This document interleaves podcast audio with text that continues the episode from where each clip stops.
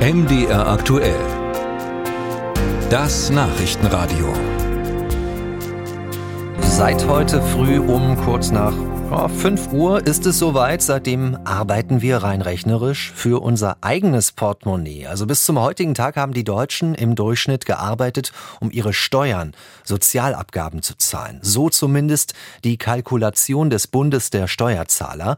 Ein Verein, der sich seit 1949 für niedrige Steuern und weniger Bürokratie in Deutschland einsetzt. Und an der Spitze steht der Mann, der sagt, Deutschland sei ein Hochsteuerland. Ich begrüße Rainer Holznagel, den Präsidenten des Bundes der Steuerzahler. Guten Morgen. Guten Morgen, ich grüße Sie.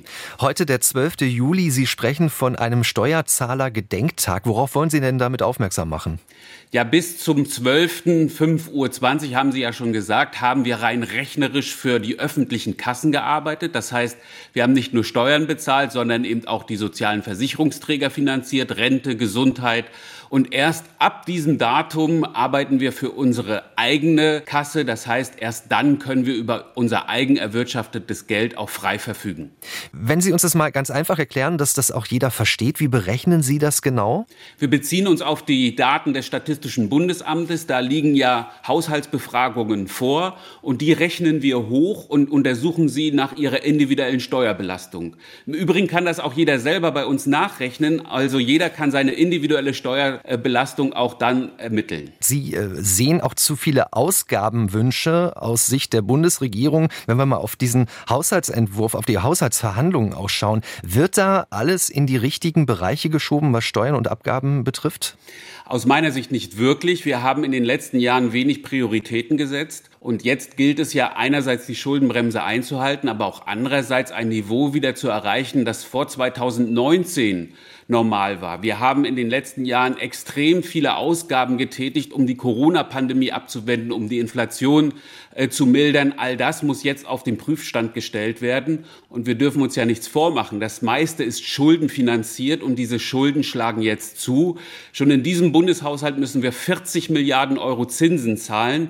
Im Jahr 2021 waren es nur in Anführungszeichen 4 Milliarden und Tendenz stark steigen. Das heißt, die Freiräume, die wir jetzt und in Zukunft haben, werden immer weniger. Und deswegen muss die Bundesregierung Prioritäten setzen. Und wer Prioritäten setzt, muss auch sagen, wo er sparen will. Und das ist jetzt die Verpflichtung eines jedem Ministers im Kabinett. Und das erwarten wir. Wie beobachten Sie denn diese Diskussion äh, jetzt jüngst um die Kürzungen beim Elterngeld oder auch die Idee der SPD, das Ehegattensplitting abzuschaffen? Sind das richtige Ansätze?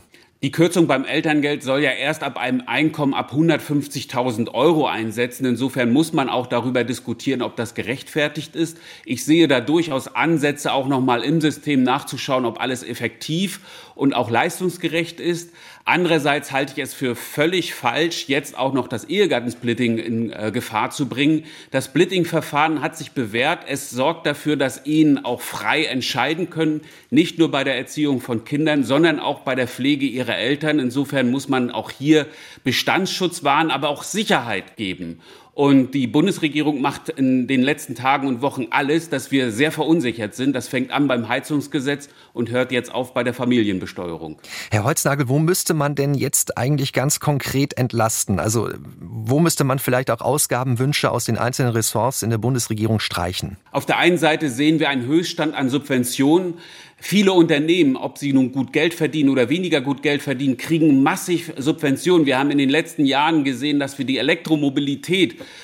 äh, subventioniert haben. Das alles muss aus meiner Sicht ein Ende finden. Die Wirtschaft muss alleine gut klarkommen. Das kann sie auch. Denn am Ende ist jede Subvention ja auch steuerfinanziert. Und auf der anderen Seite diskutieren wir über die Anhebung eines Mindestlohns. Ich finde, wir sollten viel mehr den Einkommensteuertarif reformieren, so dass am Ende auch wirklich mehr Netto übrig bleibt. Der Mindestlohn sorgt dafür, wenn er angehoben wird, dass die Menschen noch mehr Steuern zahlen. Und deswegen ist das eine Diskussion, die oft linke Tasche, rechte Tasche ist. Die Politik muss jetzt wirklich Reformen auf den Weg bringen, dass äh, die Menschen auch spüren, dass sie mehr Geld zur Verfügung haben.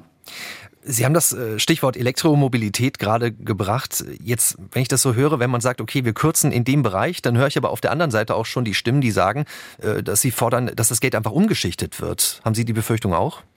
Es ist natürlich immer unangenehm und auch unbequem, Sparmaßnahmen sich auszudenken und sie dann natürlich auch zu verkünden. Und das haben wir ein Stück weit in Berlin auch verlernt. In den letzten Jahren wurden wahnsinnig viele neue Schulden aufgenommen und alles wurde finanziert. Das muss äh, beendet werden und deswegen muss die Politik endlich mit dem auskommen, was sie einnimmt. Wir haben ja ein Hoch an Steuereinnahmen. Das wird ja immer wieder auch äh, vergessen. Und andererseits, die frei werdenden Mittel müssen da eingesetzt werden, wo wir sie wirklich brauchen. Beispielsweise in der Erhaltung der Infrastruktur. Wir brauchen Brücken, die saniert werden. Wir brauchen aber auch Schulen, die saniert werden. Und deswegen müssen wir das Geld besser einsetzen im Sinne der Steuerzahlerinnen und Steuerzahler.